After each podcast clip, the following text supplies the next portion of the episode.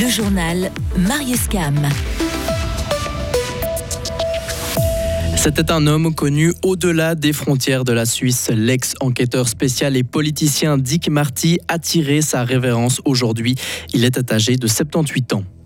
L'UDC suisse doit se trouver une nouvelle tête de proue. Le président Marco Chiesa ne continuera pas en mars. Il avait été à la tête du parti suisse pendant presque 4 ans. Et en ski, pas de succès aujourd'hui pour les Suisses et les Suissesses. Marco Odermatt termine deuxième tandis que Lara Berami a manqué son coup en géant. Le décès d'une figure de la politique et de la justice suisse. L'ancien député radical et procureur général du Tessin, Dick Marty, est mort aujourd'hui des suites d'une longue maladie. Il avait 78 ans. Dick Marty avait aussi, Vincent Douce, acquis une notoriété internationale. Grâce notamment à ses rôles de rapporteur au Conseil de l'Europe et comme membre de la Commission des droits de l'homme de l'OSCE. Procureur chasseur de mafieux, Dick Marty s'est fait connaître comme enquêteur spécial sur les prisons secrètes de la CIA en Pologne et en Roumanie.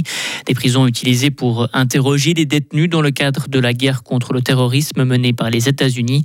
L'ex-procureur a aussi enquêté sur des crimes présumés commis par l'ancienne guérilla kosovare de l'UCK, dont un trafic d'organes prélevés sur des prisonniers essentiellement serbes à la fin des années 90. Et Dick, aura, Dick Marty aura payé un lourd tribut à cet engagement contre le crime. En 2020, il a été placé sous protection policière à cause de menaces d'assassinat. Merci Vincent et Dick Marty était venu à Fribourg en 2019 à l'occasion de la sortie de son livre Une certaine idée de la justice. Pas de vague de cambriolage pendant les fêtes de fin d'année dans le canton de Fribourg. La police cantonale nous a indiqué avoir eu connaissance de 10 cas entre le 23 et 26 décembre, un nombre similaire à celui des années précédentes.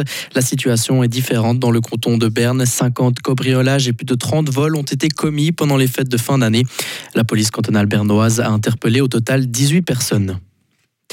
Un accident ferroviaire entre Berne et Fribourg a fait un mort ce matin. Un train de marchandises a déraillé vers 4h30 du matin pour une raison encore inconnue et a percuté un employé des chemins de fer. Il s'agirait d'un jeune bernois de 22 ans. Le trafic entre les deux villes a dû être interrompu pendant plusieurs heures. Des travaux de remise en ordre du train de marchandises sont actuellement nécessaires qui pour succéder à Marco Chiesa la tête de l'UDC. Le Tessinois ne va pas briguer un nouveau mandat à la tête du parti. Une commission travaille déjà pour lui trouver un successeur dès mars 2024. Plusieurs noms sont évoqués, mais encore rien d'officiel. Marco Chiesa souhaite rester actif en politique, mais contrairement à ses prédécesseurs Albert Reusti et Uli Maurer, il affirme ne pas être intéressé par le Conseil fédéral. 2023 est la deuxième année la plus chaude depuis le début des mesures en Suisse. Elle se place derrière 2022 avec des températures trop hautes de 1,5 degré. Le temps a été globalement trop ensoleillé et pas assez humide. Le mois de septembre est celui qui a cassé tous les records et la température la plus élevée a été mesurée le 28 août à Genève avec 39,3 degrés le peuple devra se prononcer sur deux initiatives animales. La première demande l'interdiction des importations de foie gras et la deuxième veut également interdire l'importation de fourrure. Elles ont été déposées aujourd'hui à la chancellerie fédérale à Berne. Le foie gras et la fourrure sont interdits de production en Suisse mais importés massivement tout de même, explique aujourd'hui l'Alliance animale. Je remercie le président Joe Biden, le Congrès et le peuple américain. Le président ukrainien Vladimir Zelensky a exprimé aujourd'hui sur les réseaux sociaux sa gratitude envers Washington. Les États-Unis ont accordé une nouvelle aide de 250 millions de francs qui comprend notamment des munitions ou des systèmes anti-aériens. Il s'agit toutefois de la dernière tranche disponible sans un nouveau vote au Congrès américain qui lui refuse pour le moment de donner encore de l'argent et des poètes russes condamnés à 7 ans de prison. Les deux artistes ont participé en septembre 2022 à une lecture publique contre le conflit de l'Ukraine. Ils ont été arrêtés le lendemain pour incitation à la haine. La répression en Russie a pris une ampleur considérable depuis le lancement de l'offensive contre l'Ukraine. Et cette fois-ci, en ski alpin, Michaela Schifrin continue d'asseoir sa domination. L'Américaine a remporté cet après-midi un 92e succès en Coupe du Monde lors du géant de Lienz.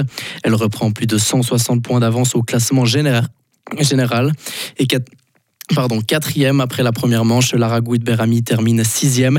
La Tessinoise cède la tête du classement de la discipline à l'Italienne Frederica Brignone.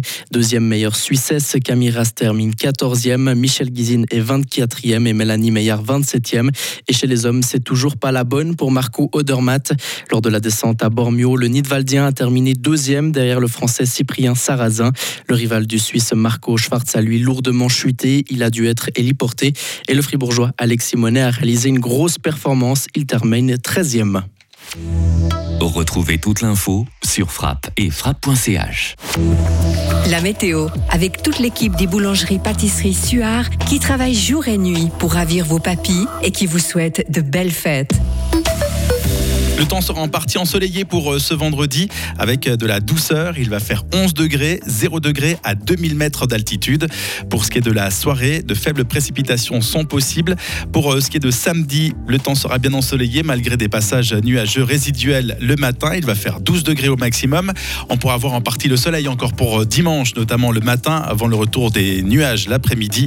Quelques averses sont possibles en seconde partie de journée avec de limites pluie-neige vers 1300 mètres d'altitude et il va faire 11 degrés.